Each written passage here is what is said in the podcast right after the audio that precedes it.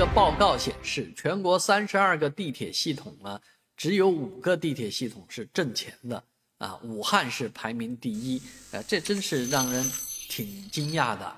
啊。但是呢，啊，上海还还不错。啊，在这个五个盈利的这个呃之列啊，上海地铁也是盈利的。虽然有这么全世界最庞大的地铁运营网络啊，我一直认为它可能是亏损的，结果人家是盈利的啊，真得给上海地铁点个赞。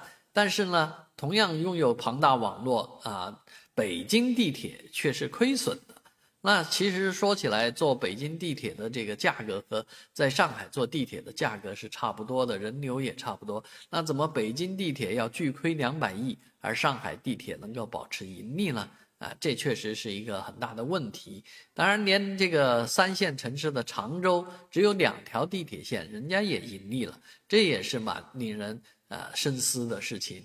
当然，目前看来，盈利的地铁呢，都是靠的不是地铁运营挣到的钱啊，而是所谓 TOD 啊，在地铁的这个土地上面做文章，土地盈利啊，那商铺啊，这些都是这个是盈利的一个。